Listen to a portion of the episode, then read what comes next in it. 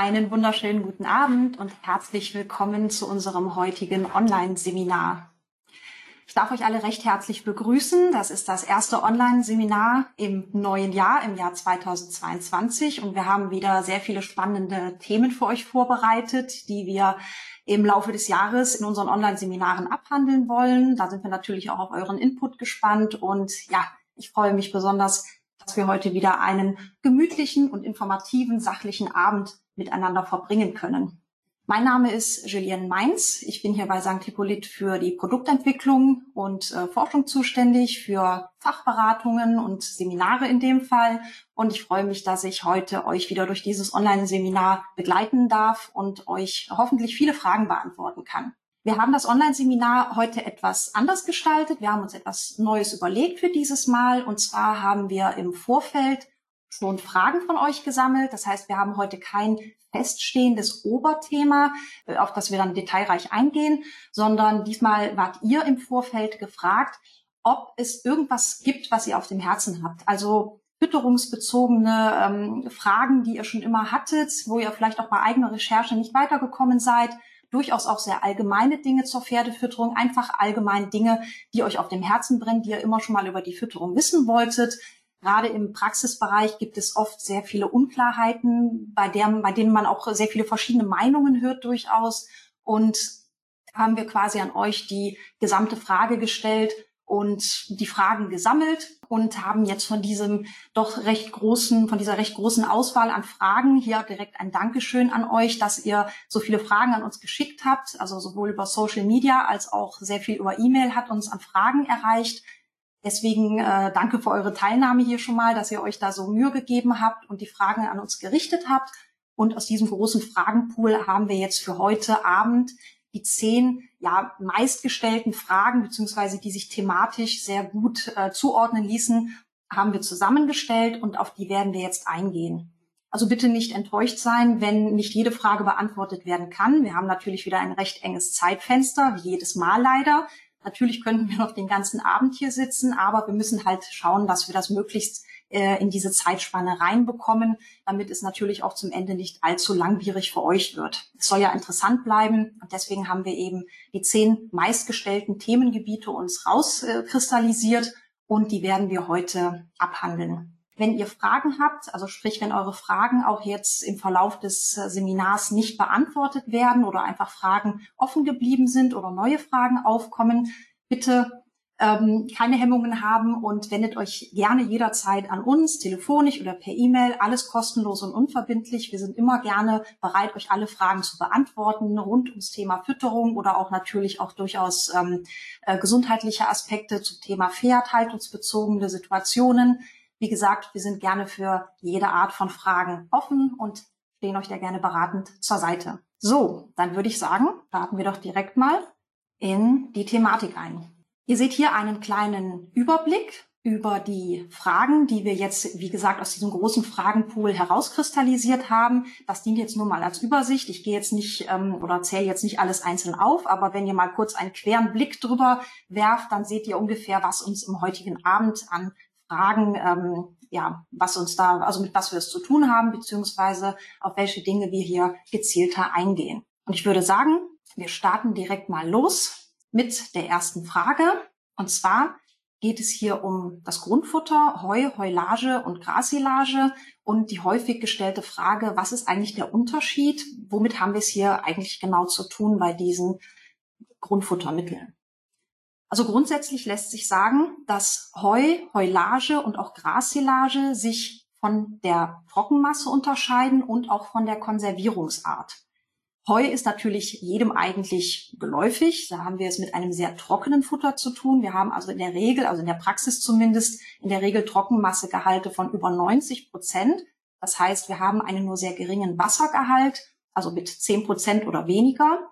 Und hieraus erschließt sich quasi auch schon die Konservierungsart, nämlich hier wird die, das Heu, also beziehungsweise ursprünglich ist es ja Gras, ähm, Gras und äh, andere Bestandteile, da komme ich noch zu, die eben durch Trocknung, also durch den Entzug von Wasser haltbar gemacht werden.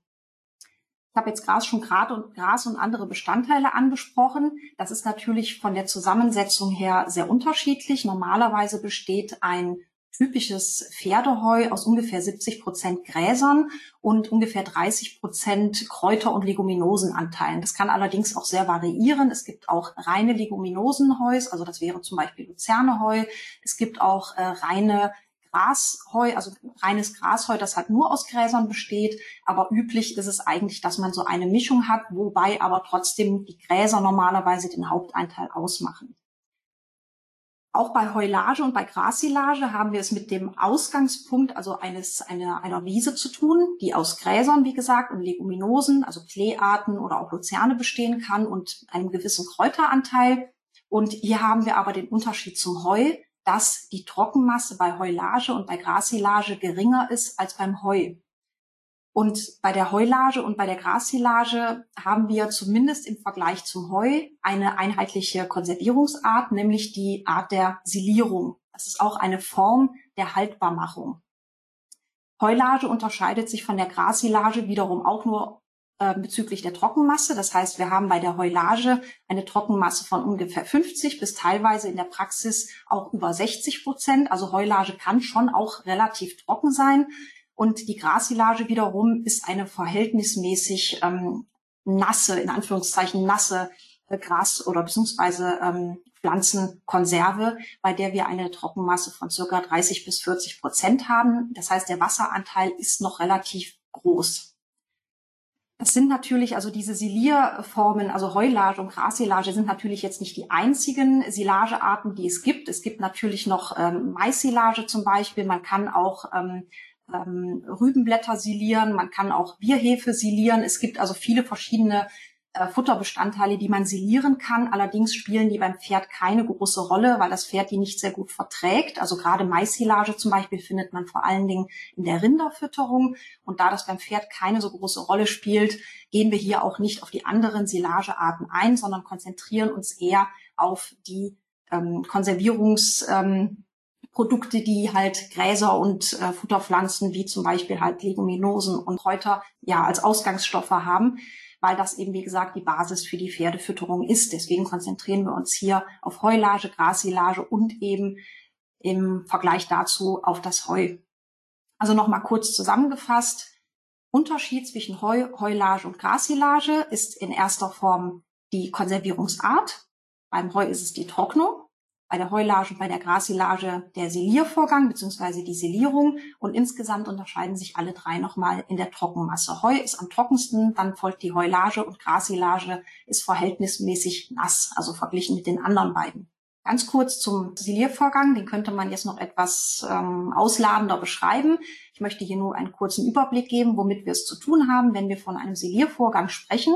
Das Prinzip dahinter ist, dass ähm, der Zucker, den wir im Ausgangsstoff, also im Gras zum Beispiel, enthalten haben, dass der mikrobiell abgebaut wird unter Luftausschluss. Das heißt, wir pressen quasi die Ballen zusammen und schließen die mit einer dicken äh, geschützten Plastikfolie, um eben, wie gesagt, eine möglichst luftfreie Atmosphäre zu schaffen, wo hier eben die entsprechenden Bakterien aktiv werden können. In dem Fall sind das Milchsäurebakterien, die als, wie der Name schon sagt, Milchsäure produzieren.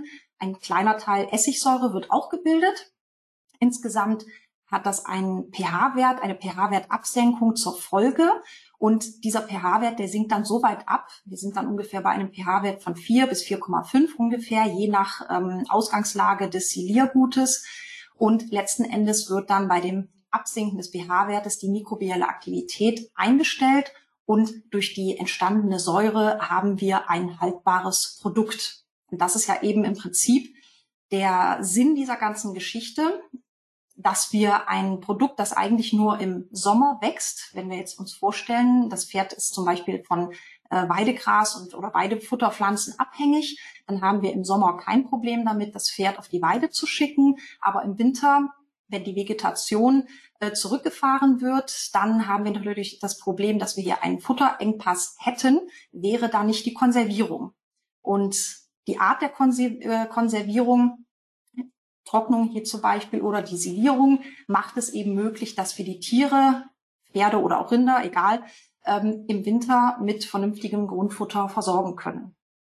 Kurz noch zum Heu. Die Trocknung ist eine, also ist eigentlich die älteste Art der Futterkonservierung und so lange bekannt, wie äh, Tiere im Winter in, im Stall gehalten werden. Und wir unterscheiden hier nochmal zwischen Feld- oder Warmlufttrocknung. Also die typische Feldtrocknung wäre halt, dass das Gras geschnitten wird oder beziehungsweise das ähm, Futter gut geschnitten wird dass es bei sonnigem Wetter angetrocknet wird. Das kann unterschiedlich sein, zwei, drei Tage. Bei guten Wetterlagen kann es auch schon mal vier Tage liegen bleiben und dann eben in Ballen gepresst wird und zur Nachtrocknung eingelagert wird. Je nachdem, aus welchem Bereich oder aus welchem Gebiet man kommt, also gerade in Deutschland haben wir auch gerne sehr regenreiche Gebiete oder wenn man an die nördlicheren äh, Breitengrade denkt, dann haben wir oft das Problem, dass es nicht so viele zusammenhängende Sonnentage gibt und dann kann man alternativ auch Warmlufttrocknung verwenden, um eben das Heu bzw. das ähm, Ausgangsfutter äh, zu trocknen. Das ist natürlich relativ kostenintensiv, da komme ich gleich noch zu. Aber die Möglichkeit besteht, dass man es direkt äh, vom Feld quasi ein, also in Ballen presst, einfährt und dann ähm, im Lager quasi entweder lose oder in Ballen nochmal nachtrocknet, dann eben mit technologischer Unterstützung. Grundsätzlich lässt sich auch zu diesen verschiedenen Konservierungsarten sagen, dass Heu und Heulage für Pferde durchaus gut geeignet ist. Heu wird jetzt keinen verwundern. Es ist natürlich sowieso das Pferdefuttermittel Nummer eins. Heulage ist aber auch durchaus für Pferde geeignet unter Vorbehalt. Auch dazu komme ich jetzt bei der nächsten Folie dazu. Grassilage, ähnlich wie auch eben schon angesprochen, die Maissilage und andere Silagearten sind für das Pferd eher weniger geeignet. Es gibt durchaus Pferde, die richtige Grassilage bekommen, aber es ist eigentlich eher davon abzuraten. Pferde vertragen das nicht so besonders gut. Wiederum Rinder vertragen Silage im Allgemeinen sehr gut, aber das liegt natürlich auch wieder an dem verschiedenen Verdauungssystem von Rind und Pferd. Daran liegt es, weil wir haben beim Rind die mikrobiellen Fermentationen vorgelagert, das heißt durch die Vormägen, also vor allen Dingen der große Pansen, der eben eine mikrobielle Fermentation schon ermöglicht, haben wir bei diesen Tieren halt keine Probleme, diese Futtermittel zu verfüttern. Bei Pferden ist das oder kann es problematisch sein. Deswegen ist eine Grassilage weniger geeignet. Aber hier haben wir das Ganze nochmal, also die Vor- und Nachteile nochmal im Überblick. Schauen wir uns zuerst das Heu an. Beim Heu als Vorteil auch zu sehen, haben wir üblicherweise einen höheren Rohfaseranteil verglichen mit ähm, siliertem Futter, da es später geerntet wird bzw. später geerntet werden kann. Das liegt vor allen Dingen daran, dass man ja bei der Silage einen möglichst luftfreien Raum schaffen muss und je äh, grobstängeliger das Futter wächst, also in dem Fall zum Beispiel Gras, wenn Gras relativ alt wird, dann wird es natürlich auch etwas holziger. Das heißt, die ähm, Stängel lignifizieren nennt, nennt sich das, also die ähm, verholzen regelrecht. Und das ist für Pferde grundsätzlich jetzt nicht verkehrt, dass die eben rohfaserreiches Futter bekommen, weil wir wollen bei Pferden ja auch nicht so den aller, also nicht keinen so großen Energiegehalt, Zucker und äh, Proteingehalt im Gras haben. Ähm, was jetzt bei Rindern zum Beispiel auch wieder genau gegenteilig wäre, da ist das erwünscht. Beim Pferd wünschen wir uns hohe Rohfaseranteile, aber die wären halt für den Siliervorgang wieder nachteilig, weil es schwieriger ist, aus diesen ähm, ja, älteren Stängeln, sage ich jetzt mal, äh, die Luft rauszupressen, beziehungsweise das richtig schön zu verdichten bei dem äh, bei der Herstellung einer Silage. Wie gesagt, hier haben wir den Vorteil, dass das dem Pferd dann auch zugutekommt mit dem höheren Hochfaseranteil, was die ganze Ernährungsphysiologie an, anbelangt. Grundsätzlich ist auch ein Vorteil, dass Heu durchaus lange lagerfähig ist. Also auch wenn man es verbraucht, ist es egal, ob man jetzt, ich sag mal, den Ballen ähm, anbricht bzw. anfängt zu verfüttern. Man hat da jetzt keine Eile, den dann einfach nach und nach zu verfüttern. Wenn der einmal vernünftig getrocknet ist und auch nachgetrocknet ist, dann ist Heu durchaus recht lange lagerfähig. Auch wenn wir schadhafte Stellen beim Heu haben, diese können durchaus partiell auch entfernt werden. Man muss natürlich aufpassen, wenn wir, gerade wenn man Schimmelnester im Heu hat, das kann halt immer mal passieren. Äh, wenn eine Feuchtigkeit an den Ballen gekommen ist, dann muss man das wirklich großzügig entfernen oder diese typischen ähm, Liegestellen beim Heuballen. Das kennt wahrscheinlich jeder, hat das schon mal gesehen. Auch bei artgerechter oder artgerechter oder sachgerechter Lagerung vielmehr kann das halt einfach passieren dass ähm, unten schon mal Feuchtigkeit äh, an den Ballen kommt. Das verfärbt sich dann meist dunkel. Wenn man das großzügig und wirklich großzügig entfernt, dann kann man den Rest des Ballens normalerweise aber auch noch gut verfüttern. Heu ist eben durch den Vorgang der Ernte und dadurch, dass es sehr trocken ist, und nicht verpackt ist in Folie, wie wir das bei der Silage haben, ist es halt vergleichsweise staubig. Das wäre halt ein Nachteil. Wir haben relativ hohe Kosten für die Lagerung, denn Heu muss mindestens immer unter Dach gelagert werden und kann nicht im Freien, also nicht ähm, unter freiem Himmel und auch nicht einfach auf dem Boden gelagert werden. Das muss auf jeden Fall ein trockener Untergrund sein und auch von oben darf keine Witterung an das Heu kommen. Deswegen kann das durchaus kostspielig sein, erstmal so eine Halle dafür zur Verfügung zu stellen. Die Werbung ist insgesamt wetterabhängig und kostspielig. Also mit Werbung äh, ist natürlich die Heuwerbung gemeint, nicht die Reklamewerbung. Ähm, nur hier sicherheitshalber erwähnt. Aber das hatte ich auch schon gesagt. Also wie gesagt, wir sind wetterabhängig. Wenn wir Heu machen wollen, wir brauchen halt schon möglichst dann zwei, drei aneinanderhängende sonnige Tage. Oder wir müssen halt das Kostspieligere in Kauf nehmen, dass man das eben mit Warmluft macht, also mit einer technologischen Lösung. Ist wie gesagt recht aufwendig und kostspielig und wir haben auch beim Heu durchaus Nährstoffverluste zu beklagen, entweder wenn das Heu tatsächlich Regen abbekommt bei der Werbung oder wenn es durch das Wenden, das das Heu erfährt, um wie gesagt eine gleichmäßige Antrocknung auf dem Feld zu erreichen, dann kann es auch durch das, ähm, durch das Abbrechen von Blattbestandteilen zum Beispiel auch zu wichtigen Nährstoffverlusten kommen. Das wären dann die sogenannten Bröckelverluste. Die Heulage und die Grassilage, obwohl, wie gesagt, wir konzentrieren uns eher auf die Heulage, weil die für Pferde dann eher geeignet ist, hat im Umkehrschluss den Vorteil, dass sie sehr staubarm ist, also auch für Stauballergiker eine sehr gute Grundfutteralternative. Und dadurch, dass sie in Plastik gehüllt ist, ist die Lagerung im Freien möglich. Das heißt, wir brauchen keine Halle, keinen Unterstand, im Prinzip keinen Schutz von unten und auch keinen Schutz von oben. Wenn die Folie dicht ist, was sie auf jeden Fall sein sollte, dann kann man die Ballen einfach wunderbar draußen lagern und auch längere Zeit. Das Problem ist allerdings, wenn man den Ballen einmal angeschnitten hat, dann sollte ein schneller Verbrauch erfordern, äh, also erfolgen. Denn wenn der Ballen dann geöffnet wird und wieder Luft einströmen kann, dann können auch entsprechende Bakterien sich wieder vermehren und aktiv werden. Und dann ist halt auch Schimmelbefall wieder möglich. Und deswegen sollte man einen angeschnittenen Ballen möglichst schnell innerhalb von ein paar Tagen auch verbrauchen. Deswegen lohnt sich das meistens, wenn man gleich mehrere Pferde damit füttert. Die Folie, um nochmal darauf zu sprechen zu kommen, wir haben hier das Problem, auch gerade gesagt, wie mit dem, mit dem Lufteinschluss, der erfolgt, wenn die Folie beschädigt wird oder der Ballen, der halt auf der Wiese lagert, wenn der beschädigt wird, dann muss man damit rechnen, dass der ganze Ballen weggeschmissen werden muss. Und das ist sehr ärgerlich. Hier wird auch sehr viel Vandalismus tatsächlich erfahren. Es gibt wirklich ähm, Menschen, die hingehen und ganze Ernten damit ruinieren, indem sie einfach mit einem scharfen Gegenstand, mit einem Messer nachts dahergehen und äh, die Folien öffnen. Und damit verlieren Landwirte oft ganze Ernten. Das ist extrem ärgerlich und natürlich sehr kostspielig. Darf man nicht vergessen, das passiert tatsächlich. Dann haben wir natürlich ein generelles Risiko, das wir beim Siliervorgang im Hinterkopf behalten müssen.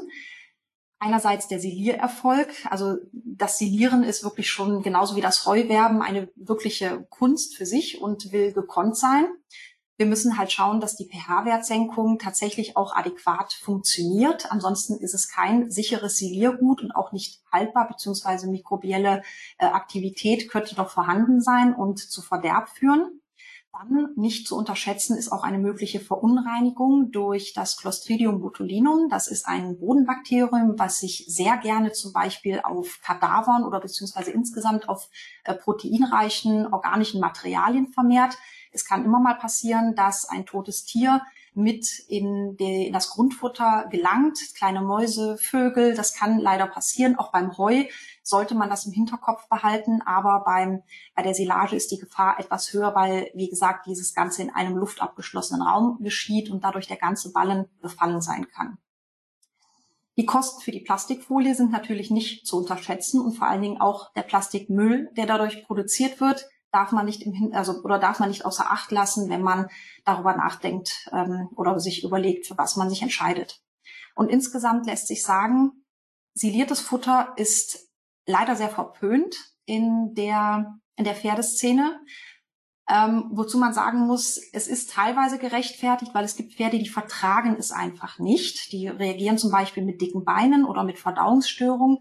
Von wissenschaftlicher Seite gibt es keine wirkliche Erklärung dafür. Es hat auch bei ähm, Fettsäuremustern im Dickdarm keinen Unterschied zwischen Heu- und Silagefütterung ergeben. Da ist man noch nicht so ganz sicher, woher diese Unverträglichkeit kommt. Aber es ist ähnlich wie bei Getreide. Es gibt auch Pferde, die kein Getreide vertragen und andere vertragen es hervorragend.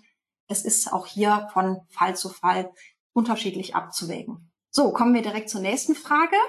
Die erste hat jetzt schon relativ viel Zeit in Anspruch genommen, aber es sind auch Fragen dabei, die etwas schneller zu beantworten sind.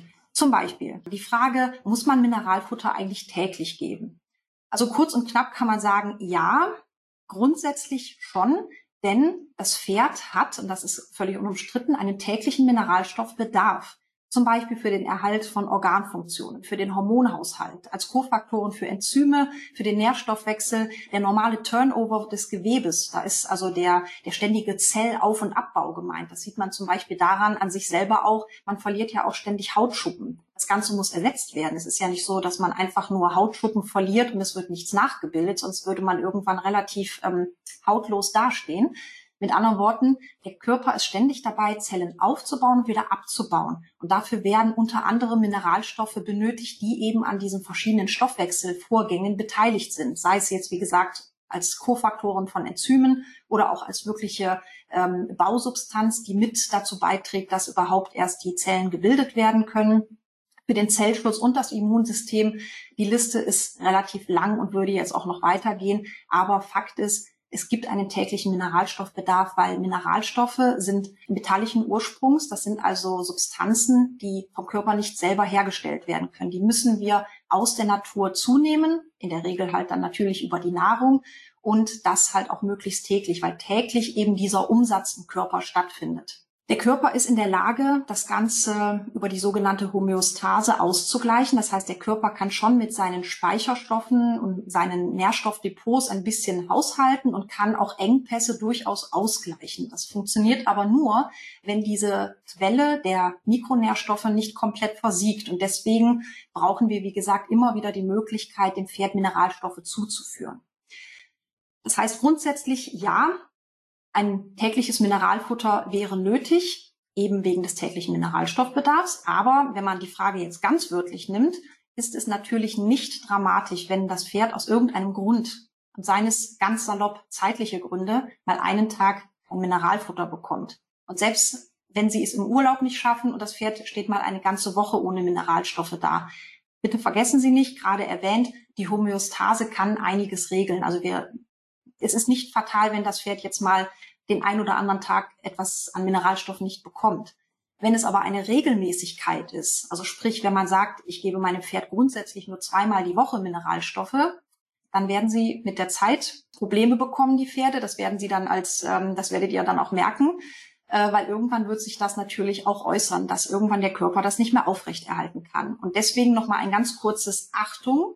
Blutbild, sehr beliebtes Thema. Bei meinem Pferd sind die Blutwerte in Ordnung, also braucht es ja eigentlich kein Mineralfutter. Das hören wir sehr oft, liest man sehr oft, habt ihr sicherlich auch schon oft gehört. Vorsichtig bei dieser Aussage. Das Blutbild ist kein direkter Spiegel zur tatsächlichen Versorgung der Organe mit Mineralstoffen. Das heißt, wir sehen eigentlich nur, wie ist gerade die Transportsituation im Blut und es hat sich herausgestellt, dass Selen zum Beispiel ein sehr aussagekräftiger Wert ist, wenn es um die Selenversorgung geht. Aber die anderen Mineralstoffe, wenn man jetzt zum Beispiel an Zink oder Mangan oder Kupfer denkt, die sind sehr, sehr unaussagekräftig, wenn es um die tatsächliche Organversorgung äh, geht. Was sicher ist, wenn ein Mangel im Blutbild auftaucht, dann kann man davon ausgehen, dass der aber schon sehr erheblich ist. Aber eigentlich wollen wir es ja auch gar nicht so weit kommen lassen. Das heißt, bitte versorgt eure Pferde mit Mineralfutter, damit eben sowas gar nicht erst auftaucht. Dann eine auch sehr beliebte Frage. Mineralstoff ist ja nicht immer gleich Mineralstoff. Was hat es mit diesen organisch und anorganisch gebundenen Spurenelementen auf sich? Wie schon erwähnt, Spurenelemente bzw. insgesamt Mineralstoffe sind metallischen Ursprungs. Allerdings liegen diese Mineralstoffe in der Natur normalerweise in Komplexen vor und nicht als eigenes oder freies Atom, sondern es sind typische Komplexbildner und diese Mineralstoffe gehen Komplexe mit organischen oder anorganischen Substanzen ein. Wie kann man das jetzt unterscheiden? Also woran erkenne ich jetzt, ob ein Mineralstoff organisch oder anorganisch gebunden ist. Das ist relativ einfach. Man muss, oder beziehungsweise es lohnt sich hier einen Blick äh, auf die Deklaration von Mineralfuttermitteln zu werfen. Und zwar erkennt man das sehr gut an der Endung. Also typische anorganische Verbindungen wären Sulfat, Oxid, Chlorid, Carbonat und Phosphat. Ja, also zum Beispiel, was man sehr oft liest, so zum Beispiel Zinkoxid. Das wäre halt so eine typische anorganische Verbindung, ein anorganisch, äh, anorganischer Komplex des Zinks. Die organischen Verbindungen zeichnen sich durch die Begriffe oder Endungen Chelat, Acetat, Fumarat, Gluconat, Lactat, Lysinat oder Citrat aus. Das sind auch so typische vorkommende organische Verbindungen. Und wenn man sich jetzt überlegt, okay, schön und gut, Mineralstoffe bilden Komplexe, was ist jetzt der Unterschied zwischen anorganisch und organisch? Das Wichtige hierbei ist, dass diese Verbindungs Formen, beziehungsweise die, die Bindungspartner, die nehmen wiederum Einfluss auf die Bioverfügbarkeit. Ganz kurz am Rande. Bioverfügbarkeit ist im Prinzip der Anteil der mit der Nahrung aufgenommenen Substanz, die dem Körper tatsächlich zur Verfügung steht. Es ist natürlich gut gemeint und schön und gut, wenn man dem Pferd sehr viele Mineralstoffe zur Verfügung stellt, aber wir wollen natürlich auch, dass das irgendwo im Körper auch ankommt und nicht einfach ungesehen wieder ausgeschieden wird. Und hier kommt eben der Unterschied zwischen anorganischen und organischen Verbindungen ins Spiel, denn organisch gebundene Spurenelemente bzw. organische Substanzen werden vom Körper besser aufgenommen als anorganische. Das heißt, der Darm heißt diese organischen Substanzen eher willkommen als anorganische Substanzen. Das hat verschiedene Gründe. Wir haben es hier mit Ladungen zu tun, wir haben es mit Molekülgrößen zu tun. Das würde jetzt hier etwas zu sehr in die Biochemie gehen. Aber es ist so, dass, wie gesagt, organische Verbindungen einfach leichter in die oder durch den Darm absorb äh, absorbiert werden können und somit dann auch dem Organismus zur Verfügung stellen. Also im Umkehrschluss bedeutet das für uns, organisch gebundene Spurenelemente haben eine höhere Bioverfügbarkeit und auch nicht zu unterschätzen, muss man sagen. Wir sind bei anorganischen Verbindungen äh, liegen wir ungefähr bei 40 Prozent. Das kann je nachdem, kann das auch stark variieren, kann auch sehr viel niedriger sein, aber so ungefähr kann man sich ähm, an, diese, an dieser Zahl etwa orientieren. Aber bei organisch gebundenen Spurenelementen liegen wir bei teilweise über 80 Prozent Bioverfügbarkeit. Das heißt ja nicht, dass anorganische Verbindungen jetzt schlecht sind für den Körper, nur man muss, um den gleichen Effekt zu haben, so viel mehr füttern oder wenn man einen, anorganisch, einen anorganische Mineralstoffe füttert, muss man halt damit rechnen, dass über die Hälfte, weit über die Hälfte durchaus einfach wieder ungesehen mit ausgeschieden werden. Und das ist schade ums Geld und natürlich auch schade um die Gesundheit des Pferdes, wenn man nämlich dann mit gutem Gewissen Mineralstoffe füttert, aber nicht so viel davon ankommt. Das heißt, es lohnt sich durchaus, dass man auf organisch gebundene Spurenelemente zurückgreift, besonders dann, wenn wir schon ein Problem vorliegen haben oder wenn ein Mehrbedarf besteht. Das werden wir aber gleich noch genauer sehen. An dieser Stelle darf ich euch unsere Mineralfuttermittel ganz kurz vorstellen. Das passt nämlich hier gerade sehr gut rein, da wir ja von organisch gebundenen Spurenelementen gesprochen haben. Das ist bei uns im Prinzip das Tagesgeschäft. Wir haben in unseren Produkten eben diese besseren oder beziehungsweise Bio, also die Bioverfügbarkeit ähm, erhöht eben durch die organisch gebundenen Bestandteile, durch die organisch gebundenen Spurenelemente. Und deswegen hier als kleines Beispiel das Senfamin Müsli beziehungsweise Classic. Also wir haben es als Müsli und als Pellet-Variante. Das wäre dann das Classic vorliegen. Das ist ein sehr gutes ähm, tägliches Mineralfutter. Das bedeutet, es deckt den normalen täglichen Mineralstoffbedarf des Pferdes. Wie gesagt, mit organisch gebundenen Spurenelementen für eine bessere Bioverfügbarkeit.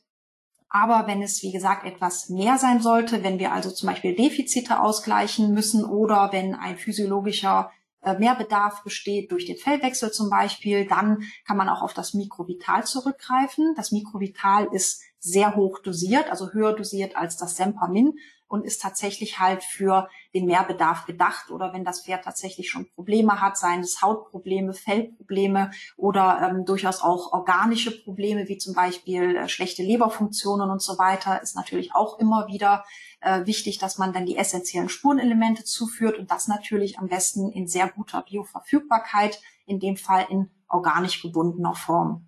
Es gibt natürlich auch Pferde, die einen gezielten Mikronährstoffbedarf ähm, oder einen gezielten, einen gezielten Mikronährstoffmangel haben. Also das Typische wäre jetzt der Ekzema, der einen ja, pathologisch bedingten Mehrbedarf an Zink hat und solche Pferde, die eben einen gezielten Ausgleich benötigen oder auch, wie gesagt, wenn ein Selenmangel im Blutbild festgestellt wird, dann haben wir nochmal die Möglichkeit, mit unseren Hesta Plus Produkten dieses Problem nochmal ganz gezielt anzupacken. Das heißt, wir haben hier Spurenelemente nochmal sehr, sehr hoch dosiert, natürlich organisch gebunden für die hohe Bioverfügbarkeit und hier kann man, wie gesagt, die einzelnen Mikronährstoffe dann nochmal ganz, ganz gezielt angreifen, anpacken, beziehungsweise für einen schnellen und verlässlichen Ausgleich sorgen. Und nochmal, um den Unterschied klar zu machen, natürlich kann man auch anorganisch gebundene Mineralstoffe und Spurenelemente in dem Fall füttern, aber man muss sich bewusst machen, dass davon nicht sehr viel ankommt und man hat hier einfach den besseren Effekt und kann dann ja rein nach dem Motto, weniger ist mehr in dem Fall, kann man verlässlich ausgleichen. Die nächste Frage wäre, auch wieder im Bereich der Zusatzfutter. Wie viel Futter bzw. Zusatzfutter benötigt ein Pferd eigentlich? Wobei hier der Fokus bzw. die Betonung ganz eindeutig auf Zusatzfutter liegt. Um das zu klären, müsste man sich vielleicht kurz einmal bewusst machen, was ist eigentlich ein Zusatzfutter, beziehungsweise womit haben wir es da eigentlich jetzt genau zu tun.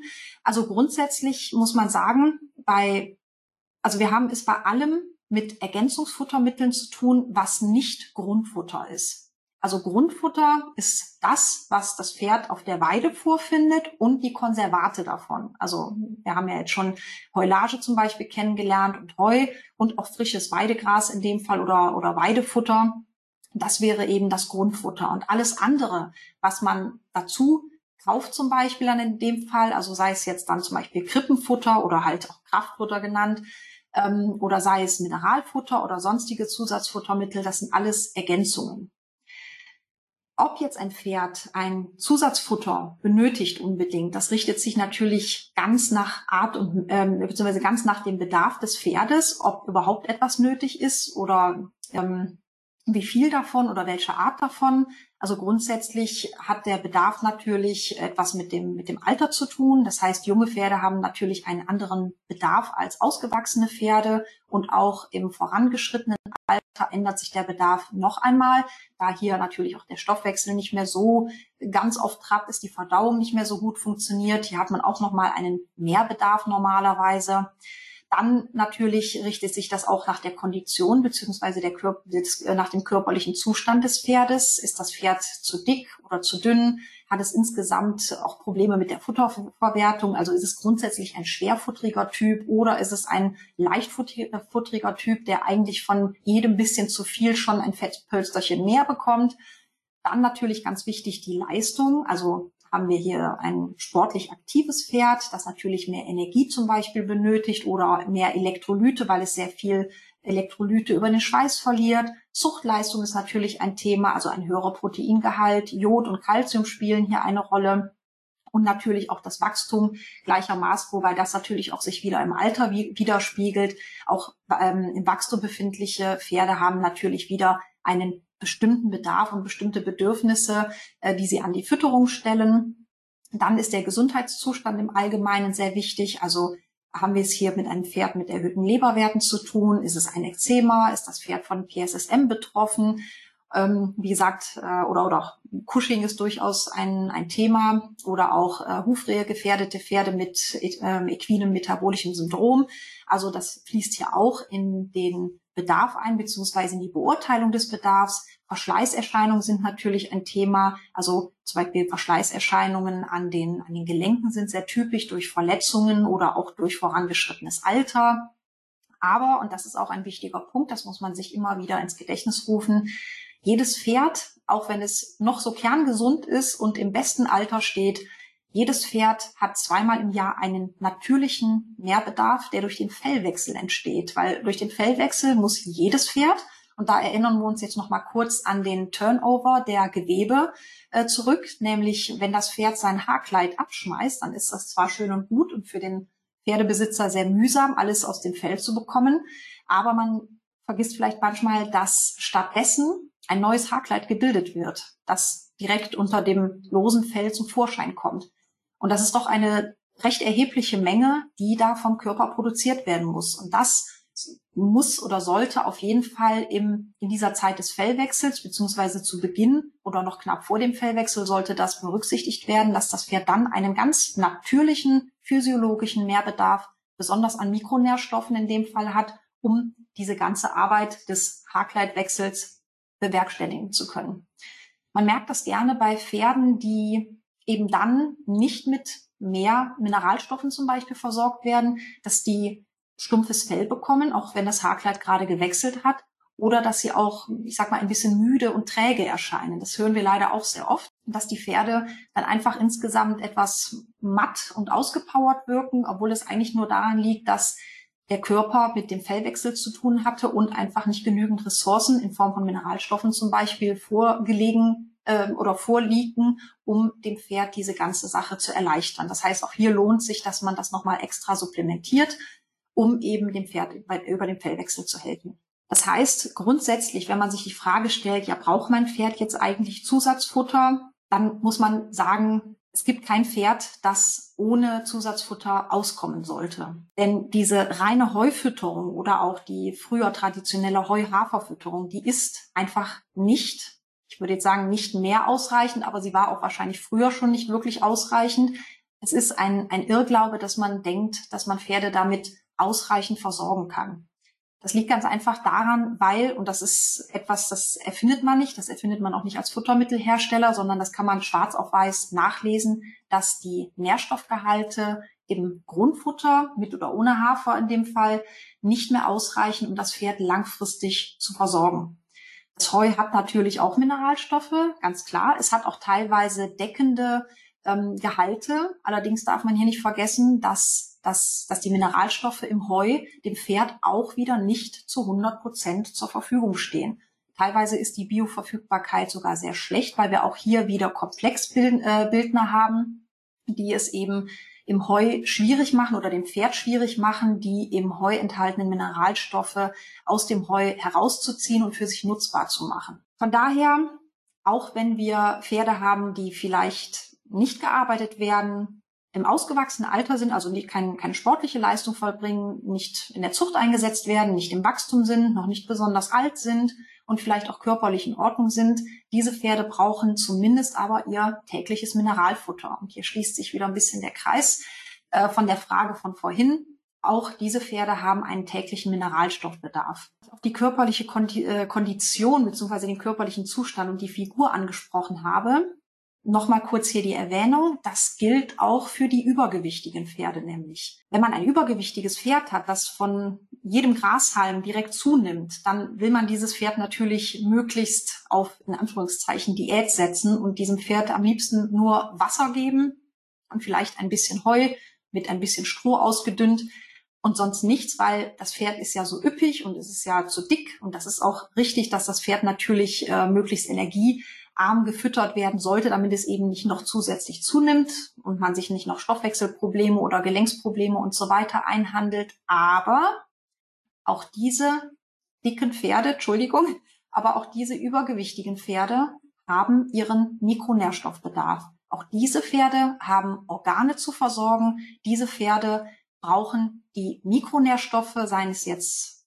Spurenelemente, seien es Vitamine oder seien es ähm, ähm, ähm, nach sekundäre Pflanzenstoffe, von denen die Pferde profitieren, für die Atemwege, für die Verdauung, für Haut und Fell.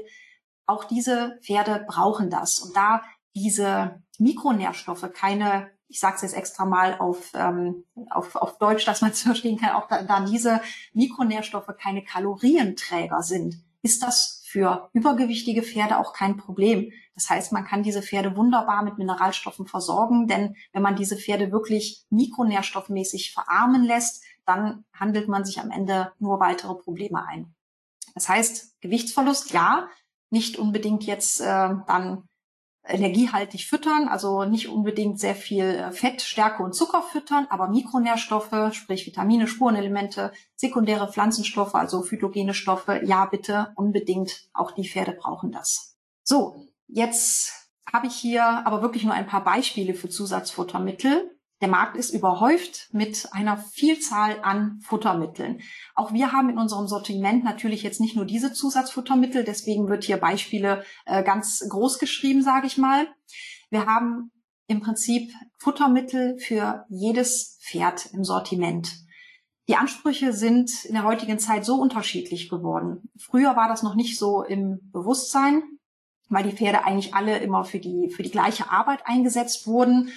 Aber heute haben wir natürlich verschiedenste Ansprüche an die Pferde und wir haben auch ähm, natürlich nicht immer sehr, wie soll ich sagen, ähm, wir haben nicht immer die Möglichkeit, äh, die Pferde vor allem zu bewahren. Wir können uns auch nicht immer aussuchen, wo wir die Pferde weiden lassen oder wo wir die Pferde hinstellen. Wir sind sehr abhängig von Stallbetreibern und so weiter.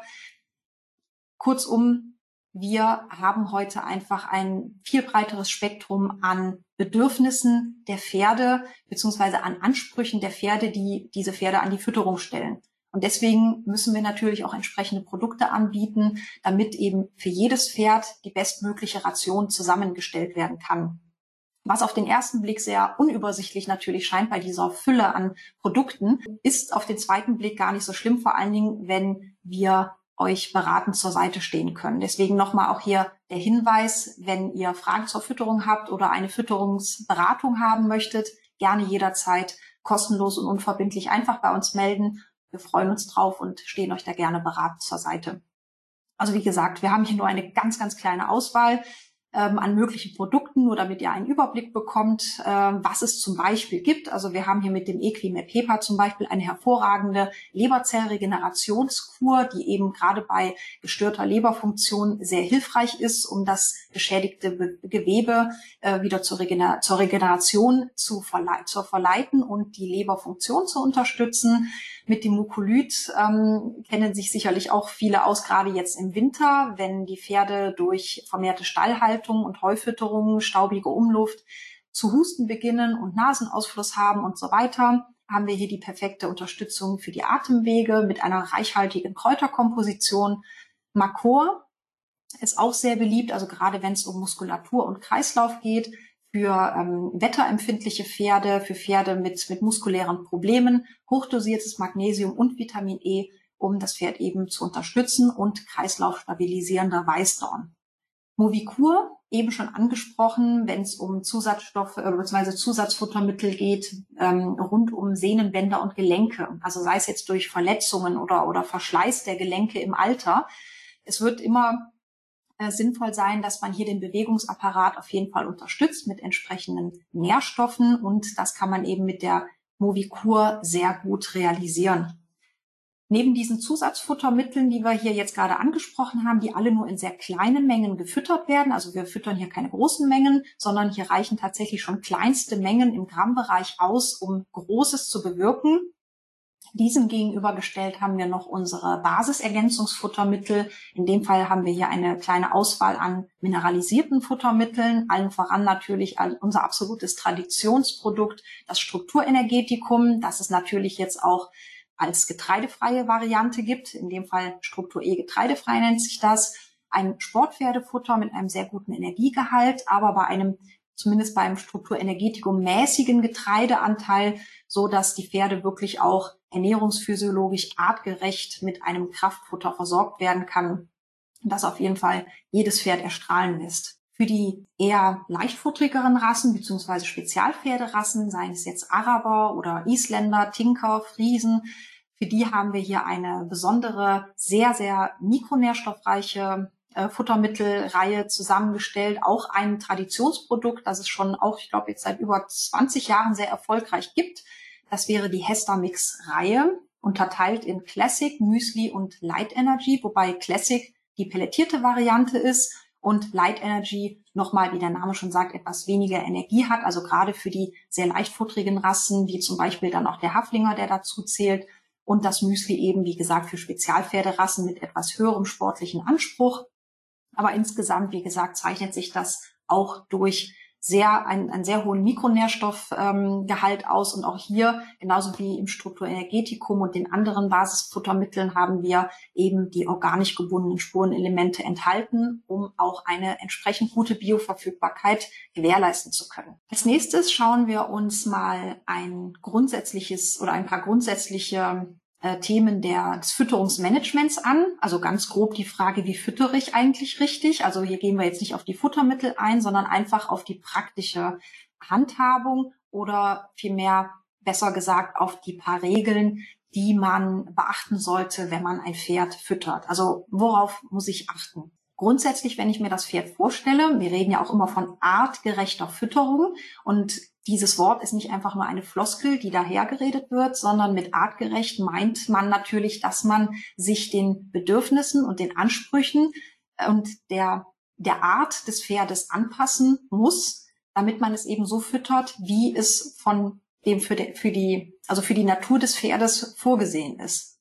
Und wenn wir uns das Pferd jetzt etwas genauer betrachten vom Fressverhalten, dann stellen wir fest, dass Pferde Dauerfuttersucher sind, was auch natürlich mit einer ständigen und immer wieder ähm, oder wieder erfolgenden Futteraufnahme verbunden ist, woraus sich schließen lässt, dass man Heu zum Beispiel am besten über den Tag verteilt anbieten sollte. Das kommt natürlich zum einen daher, dass Heu auch eine relativ große Fresszeit erfordert. Das heißt, die ganze Menge, die ein Pferd pro Tag an Heu frisst, die wäre auch, ich sag mal, zeittechnisch gar nicht möglich, in einer kurzen Zeit zu sich zu nehmen, weil eben sehr viel gekaut werden muss. Das ist auch so gewollt. Das heißt, das Pferd braucht relativ lange für die Heuaufnahme und im Idealfall wird das Heu dann eben über den Tag verteilt. Es sollten eben im Umkehrschluss auch keine zu langen Fresspausen entstehen. Je geringer die Fresspausen, desto besser. Aber vor allen Dingen, und das ist so ein bisschen so eine, eine eine, ja, eine maximale Dauer, die man sich merken sollte. Fresspausen von über vier Stunden sind auf jeden Fall zu vermeiden. Dieses Problem haben wir leider sehr oft jetzt gerade im Winter auch, denn die Pferde bekommen im Stall Heu und dann werden die tag, äh, tagsüber aufs Paddock gebracht. Normalerweise sollte dort, dort natürlich eine Heuraufe zur Verfügung stehen. In der Praxis sieht es aber leider oft anders aus. Dann stehen die Pferde teilweise fünf, sechs Stunden draußen auf dem Paddock und haben nichts zu fressen. Es wächst ja auch momentan nichts. Die Vegetation ist gerade quasi stark zurückgefahren. Im Winter haben wir einfach ähm, nicht die, äh, das Pflanzenwachstum und auf einem Sandpaddock natürlich sowieso schon mal nicht. Im Sommer ist das was anderes. Da kommen die Pferde auf die Weide und können sich dann mit Grasen beschäftigen und können so ständig Futter aufnehmen. Aber im Winter ist das oft ein Problem in den Ställen. Und ähm, da sollte man auf jeden Fall darauf achten, gegebenenfalls mit dem Stallbetreiber sprechen, ob man nicht die Möglichkeit hat, den Pferden auf dem Paddock auch tagsüber Heu anzubieten. Das Problem ist, dass wenn die Fresspausen zu lang werden, dass man sich dann auch einfach ernährungsphysiologische Probleme einhandelt. Das heißt, irgendwann gibt es Verdauungsstörungen, die natürlich unter Umständen auch ein unschönes Ende nehmen können.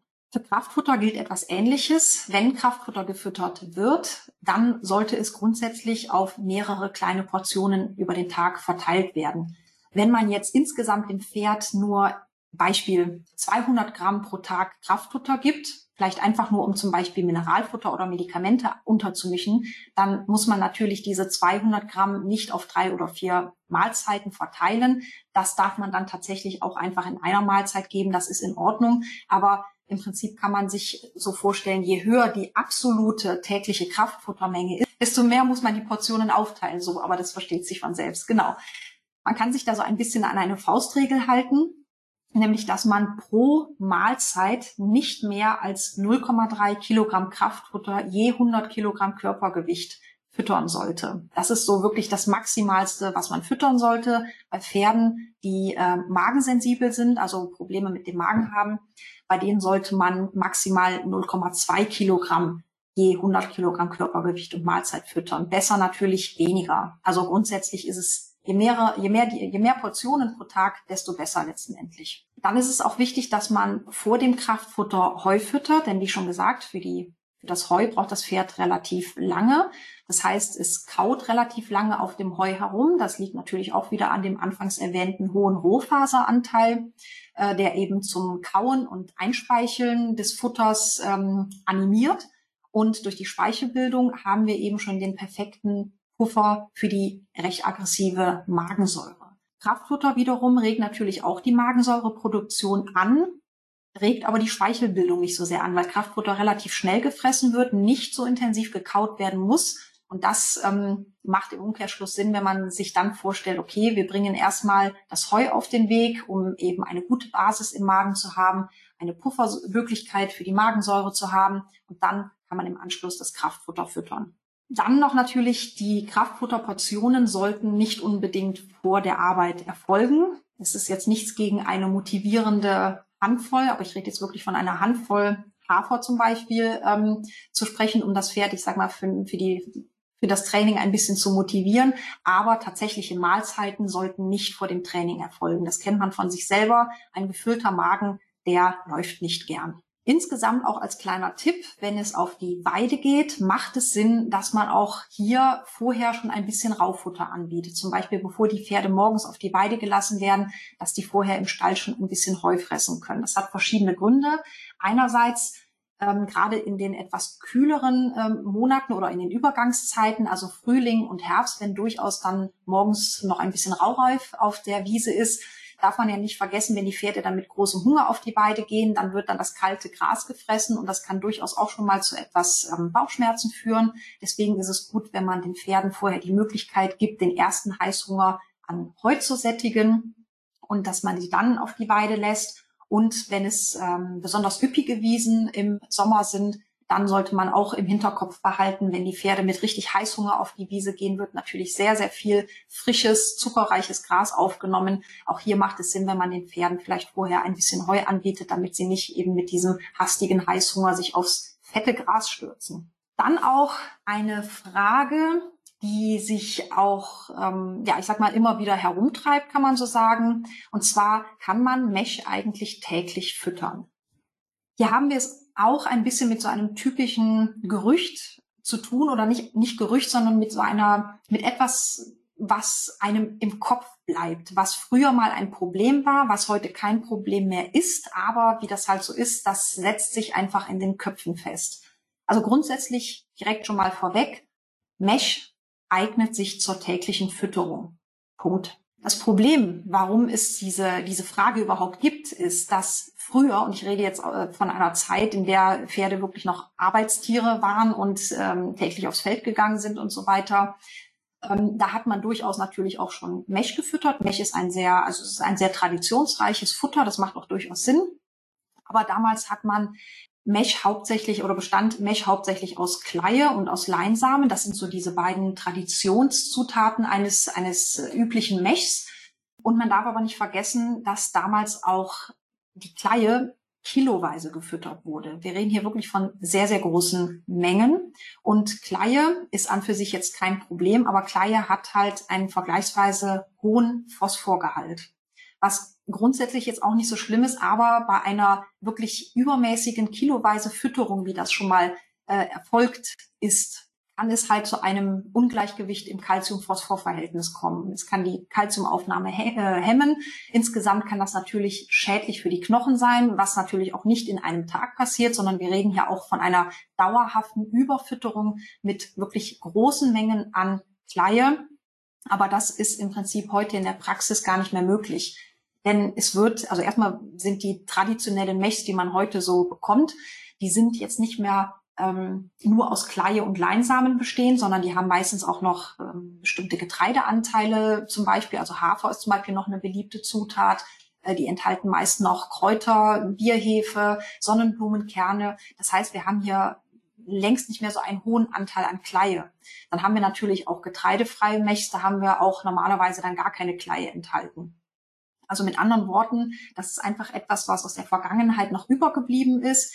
Da muss man sich aber heute keine Sorgen mehr machen, vor allen Dingen und deswegen hier auch nochmal äh, der Hinweis, die Fütterungsempfehlung beachten. Da wird man sehen, dass wir es meistens mit gar nicht so großen Mengen zu tun haben.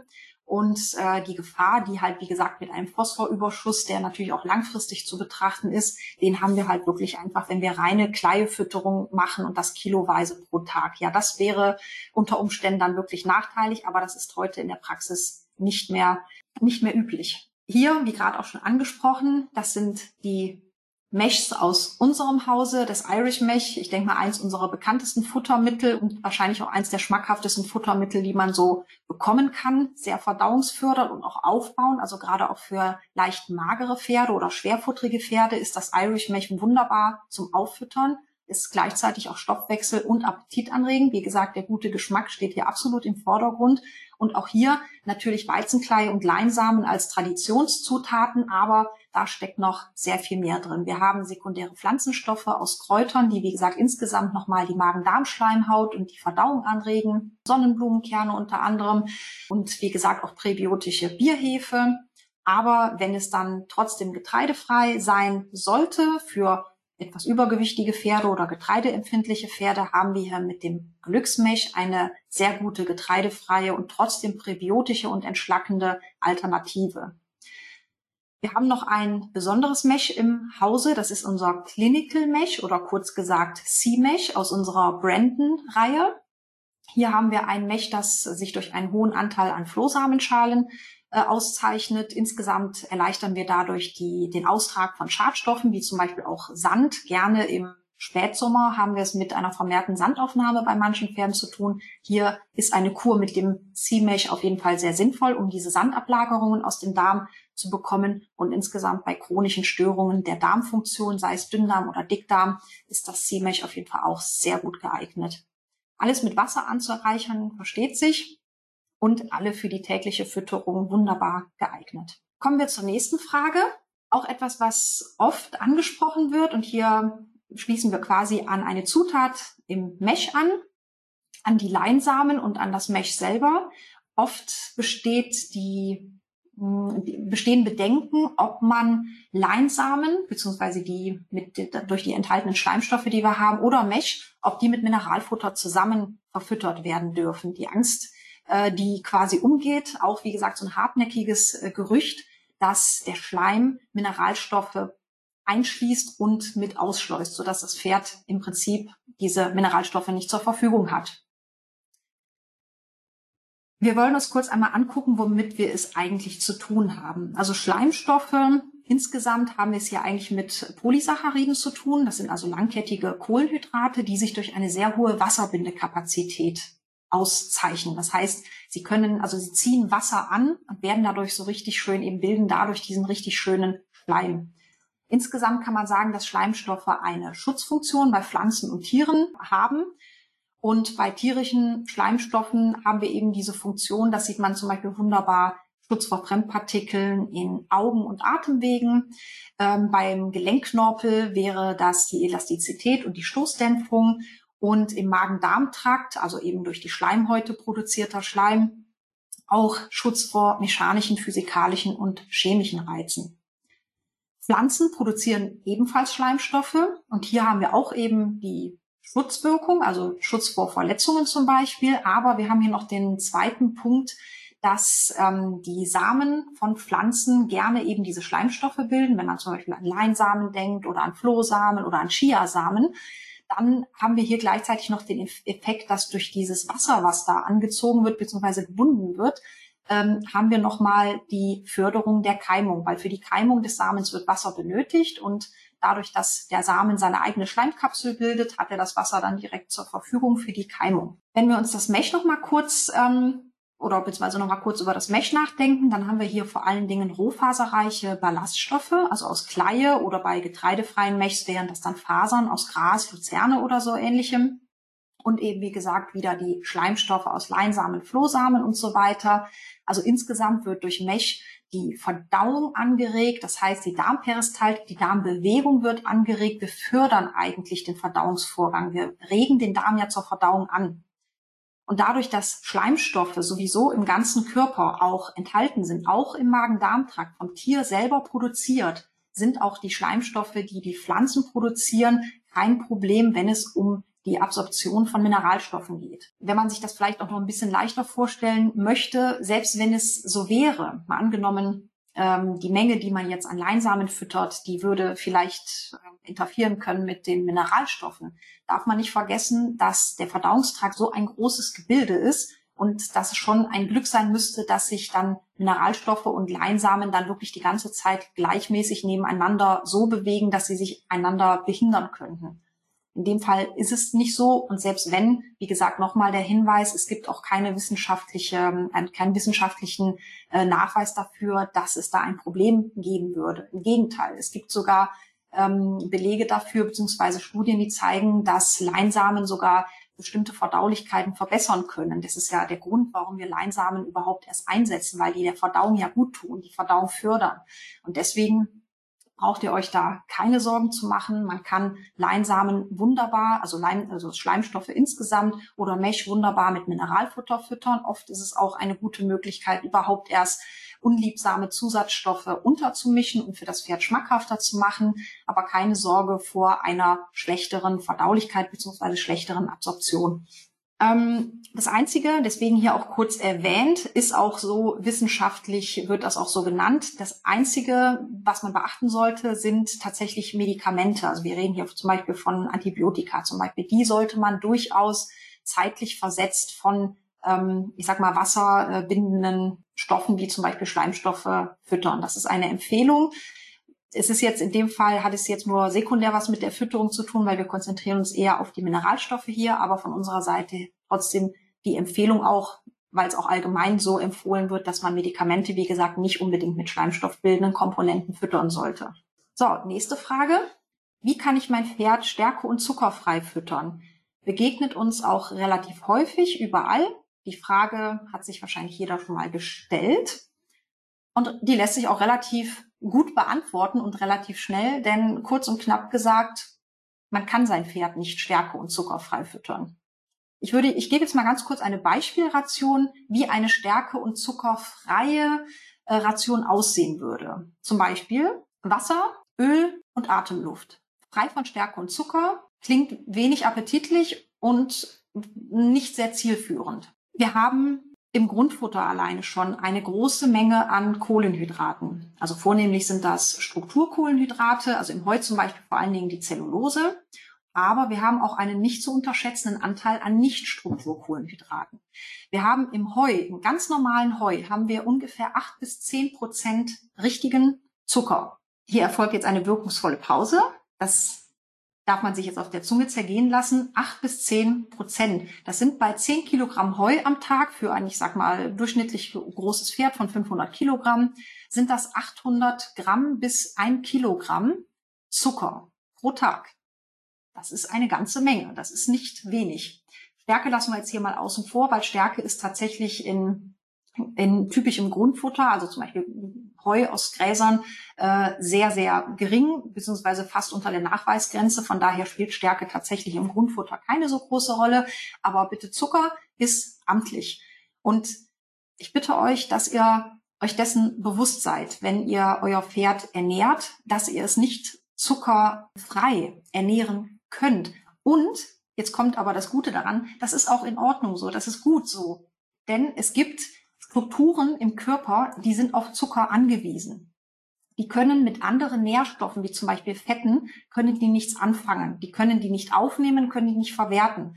Und ich habe jetzt nur ein Beispiel genannt, aber ein sehr wichtiges Beispiel, in dem Fall das Gehirn. Das Gehirn braucht tatsächlich richtigen Zucker, um funktionieren zu können. Und auf die Funktion des Gehirns will, glaube ich, keiner verzichten. Deswegen bitte davon trennen, dass Zucker immer der Bösewicht ist, denn der Körper baut sowieso sämtliche Stoffe im Körper zu Zucker um. Es bestehen auch Verbindungen zwischen den verschiedenen Stoffwechseln, also Proteinstoffwechsel, Kohlenhydratstoffwechsel, Fettstoffwechsel. Die sind alle miteinander verknüpft.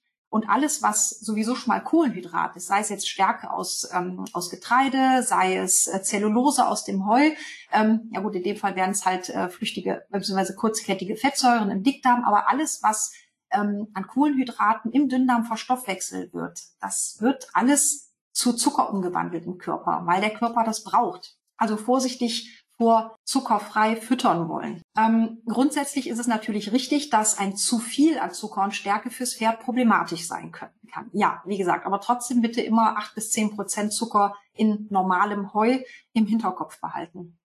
Es gibt bestimmte Faustregeln, die einen die einem helfen, dass man sich, wie gesagt, mit der Stärkeration oder Zuckerration auch nicht übernimmt. Gerade bei Stärke hilft es sehr gut, wenn man sich im Kopf hält, dass die maximale Menge an Stärke je Kilogramm Körpergewicht und Mahlzeit ein Gramm beträgt. Das ist eine sehr gute Faustregel, an die man sich auch sehr gut halten kann. Und in dem Fall bewegen wir uns auch noch in einem, ähm, in einem sicheren Bereich auf jeden Fall. Wenn es um Zusatzfuttermittel geht, von denen wir jetzt schon ein paar kennengelernt haben, da möchte ich kurz noch erwähnen, das sind ja normalerweise Futtermittel, die in sehr kleinen Mengen gefüttert werden, also grammweise und nicht kilogrammweise, wie jetzt zum Beispiel bei ähm, Sportpferde Kraftfutter, die natürlich in höheren Mengen gefüttert werden. Aber bei den Zusatzfuttermitteln, die kleine, in kleinen Mengen gefüttert werden, hier nicht so viel Angst vor dem Stärke- und Zuckergehalt haben. Denn wenn man sich überlegt, dass man von einem Zusatzfuttermittel wenige Gramm am Tag füttert, dann ist es auch nicht so schlimm, wenn dieses Zusatzfuttermittel theoretisch 40 Prozent Zucker enthält, weil die absolute Menge ist dann trotzdem im Futterdruck des Pferdes wieder so gering, dass es nicht mal ansatzweise an das rankommt, was das Pferd an Zucker über das normale Heu aufnimmt. Und das Heu wird dem Pferd ja wohl keiner verwehren wollen. Hier die Bitte von mir oder von uns an euch, haltet das im Hinterkopf. Wenn hier noch Fragen zu aufkommen, gerne natürlich Bescheid sagen. Da die Zeit drängt, will ich euch hier nur ganz kurz einen kurzen Überblick geben, was ein Beispiel für relativ Zucker- und Stärkearme oder äh, äh, Zucker- und Stärke reduzierte Futtermittel ist. Also wir haben das Reislein, das Brandon XL und das Struktur E getreidefrei. Das sind so eher die energiereicheren Futtermittel, zu, ähm, Stärke- und Zuckerarm, aber sehr gut zum Auffüttern geeignet. Proteinreich, fettreich, gerade für Pferde, die sich, also die auch getreideempfindlich zum Beispiel sind, aber schwerfutterig sind, sprich Gewicht aufbauen müssen. Für die, also für diese Pferde kann man eben wunderbar auf solche Futtermittel zurückgreifen, die ein sehr schonendes und eben getreidefreies und äh, Stärke- und Zuckerarmes Aufbauen benötigen. Zum Beispiel Magenpferde. Das ist so für die das typische Futtermittel, um diese Pferde wieder schonend aufzubauen. Oder auch für die etwas übergewichtigeren Pferden äh, Pferde haben wir natürlich das Equigat oder das Glückswiese Müsli, auch getreidefrei, nährstoffreich, ähm, dafür aber auch natürlich stärke- und zuckerarm oder unsere Faserprodukte Seniorfaser, Wiesenthaler und Heukops. So, wir kommen jetzt zu den zwei letzten Fragen. Wie kann ich Verstopfungskoliken vorbeugen? Grundsätzlich bei einer Verstopfungskolik muss man sich erstmal fragen, was für eine Ursache hat eine Verstopfungskolik. Also hier kann man eigentlich die drei Hauptgründe sehr gut eingrenzen. Wir haben es einmal mit mangelnder Rauffutterversorgung zu tun, was wiederum eine Trägheit des Darms zur Folge hat. Also die Darmperistaltik, die Darmbewegung ist herabgesetzt und dadurch bleibt das Futter natürlich länger liegen, wird nicht weiter transportiert. Es kommt zur Anhäufung im Darm und irgendwann kommt es natürlich zur Verstopfung, weil einfach nichts weitergeht. Das nächste ist der Bewegungsmangel, in dem Fall aber nicht vom Darm selber, sondern vom Pferd selber. Bewegung regt den Kreislauf an, regt den Stoffwechsel an, die Durchblutung und natürlich dann damit wieder auch ähm, die ganzen Gewebe und auch den Darm. Das haben wir halt auch oft als Ursache, als mögliche Ursache für eine Verstopfungskolik. Und natürlich gerade jetzt im Winter ein Thema unzureichende Trinkwasseraufnahme, also viel trockenes Futter, was durch den Darm muss, zu wenig Wasser im Darm. Das kann, wie gesagt, Verstopfungskoliken zur Ursache haben. Wenn man das jetzt ausmerzen möchte, beziehungsweise das verhindern will, dann ist ganz wichtig, gerade wenn man jetzt äh, die Rauffutterversorgung nochmal in Angriff nimmt, ganz wichtig, immer auf die Nutzung achten. Wir haben es sehr oft, dass die Pferde ad libitum Heu zur Verfügung haben. Der Besitzer ist beruhigt, weil das Pferd hat ja den ganzen Tag Heu zur Verfügung. Aber die Frage ist nicht immer, ob das Pferd genug Heu angeboten bekommt, sondern ob das Pferd auch wirklich das frisst. So vorteilhaft wie Offenstallhaltung ist oder Gruppenhaltung, ist doch halt der Nachteil, dass man nie wirklich genau sagen kann, wie viel Futter nimmt mein Pferd jetzt eigentlich wirklich auf. Bei einem Boxenpferd ist es sehr viel einfacher. Das Pferd bekommt eine definierte Portion. Im Idealfall hat man das schon mal abgewogen. Man weiß also, wie viel das Pferd wirklich zu fressen bekommt und sieht dann auch, ob das Pferd das auch wirklich frisst oder nicht. In Gruppenhaltung oder Offenstallhaltung, wo halt permanent Heu zur Verfügung steht, ist das schon sehr viel schwieriger. Grundsätzlich natürlich eine sehr gute Sache. Heu ad libitum perfekt. Aber wenn irgendwas bei Ihrem Pferd nicht stimmt, das Pferd zu dünn ist oder Probleme mit den Zähnen hat oder wie gesagt in dem Fall sogar zu Koliken neigt, schaut nochmal genau hin, ob euer Pferd wirklich auch das Heu frisst, das es fressen sollte. Faustregel ungefähr 1,5 bis 2 Kilogramm je 100 Kilogramm Körpergewicht im Tag an Heu sollte ein Pferd fressen. Das ist für ein 600 äh, Kilogramm Pferd ungefähr 10 bis 12 Kilogramm Heu am Tag. Das ist eine ganze Menge. Fragt euch selber nochmal, frisst euer Pferd das wirklich? Oder hat es das nur vor der Nase stehen, kommt aber nicht ran, weil das äh, Stress in der Herde hat? Oder will es vielleicht einfach nicht rangehen? Oder hat es vielleicht irgendwelche Schmerzen, gesundheitliche Probleme, weswegen es jetzt nicht so den Appetit auf das Heu hat? Ist die Heuqualität in Ordnung? Da lohnt es sich auf jeden Fall nochmal, sich selbst oder das, ähm, die Heuversorgung selbst in Frage zu stellen. Was man machen kann, gerade jetzt im Winter natürlich auch, ist, dass man einfach die Wasseraufnahme ein bisschen triggert, indem man zum Beispiel das Krippenfutter mit Wasser anreichert oder wie eben auch schon kurz also angesprochen, war jetzt auch schon Thema, dass man regelmäßig im Bedarfsfall auch täglich Mech füttert. Das hatten wir auf jeden Fall jetzt schon besprochen, deswegen gehe ich jetzt nicht äh, näher hier drauf ein. Womit man die, unter, die Verdauung auf jeden Fall unterstützen kann, sind natürlich wieder die schleimstoffbildenden ähm, Leinsamen, in dem Fall zum Beispiel das Linus da, mit patentiertem, gecrackten Verfahren. Das heißt, wir haben die Leinsamen schon angecrackt, so dass die Fettsäuren und auch die Schleimstoffe verlässlich gebildet werden können, auch wenn man es trocken verfüttert, auch kein Problem. Aber die Schale bietet noch genug Schutz vor vorzeitigem Verderb.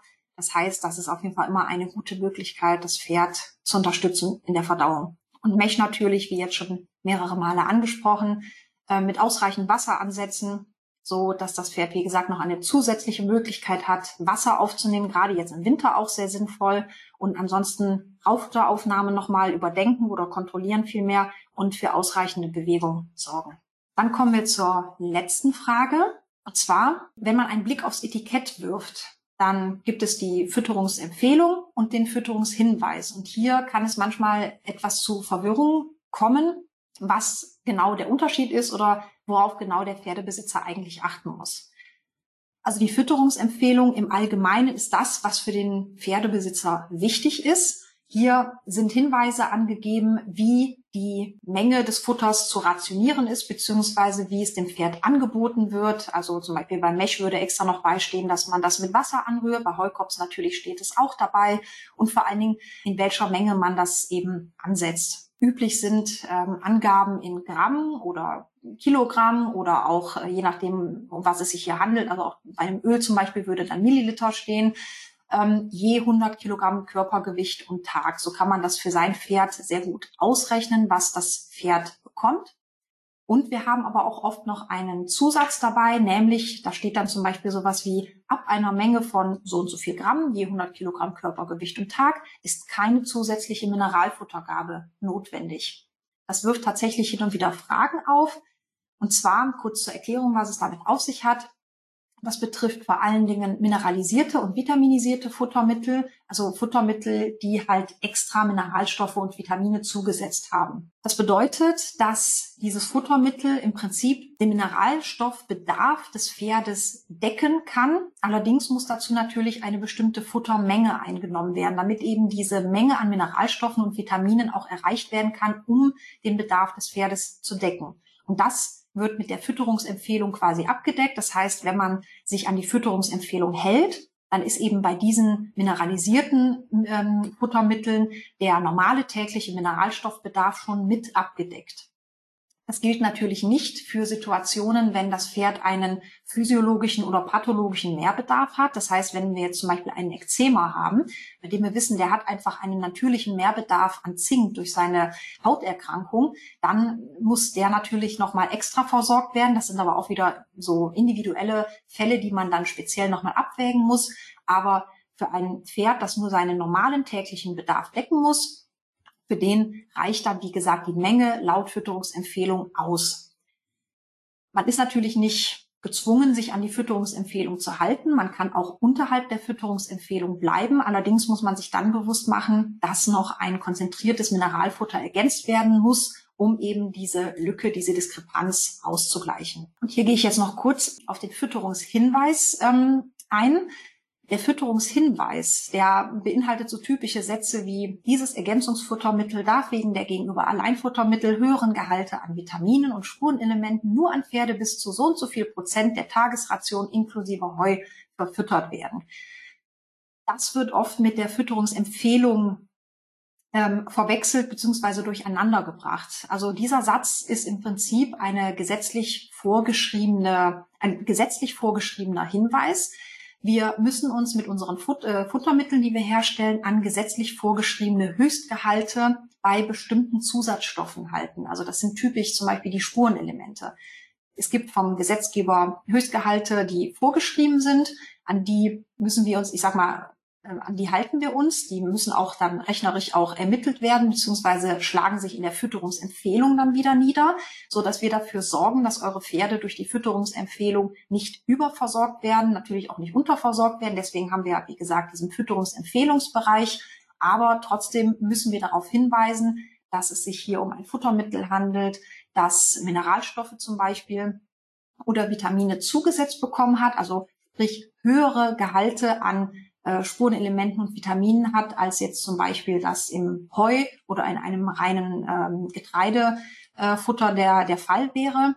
Und das, dafür ist im Prinzip der Fütterungshinweis dienlich, dass man einfach nur weiß, okay, hier sind äh, Spurenelemente und Vitamine mit Höchstgehalten zugesetzt und es sollte halt jetzt nicht im Überfluss gefüttert werden. Also mit anderen Worten, man darf natürlich auch als Pferdebesitzer dann nicht hingehen und die schon vorhandene Fütterungsempfehlung um das 500-fache übersteigen, weil dann wird natürlich auch entsprechend viel an Spurenelementen und Vitaminen gefüttert. Und dazu dient eigentlich nur der Fütterungshinweis, wie der Name schon sagt, oder wie das Wort schon sagt, ein Hinweis. Aber grundsätzlich ist für den Besitzer immer nur die Fütterungsempfehlung relevant. Der Fütterungshinweis ist für den Pferdebesitzer eigentlich nicht von Belang. Sagt halt nur, gut, wir haben hier zugesetzte Vitamine und Spurenelemente das sollte man im Hinterkopf behalten.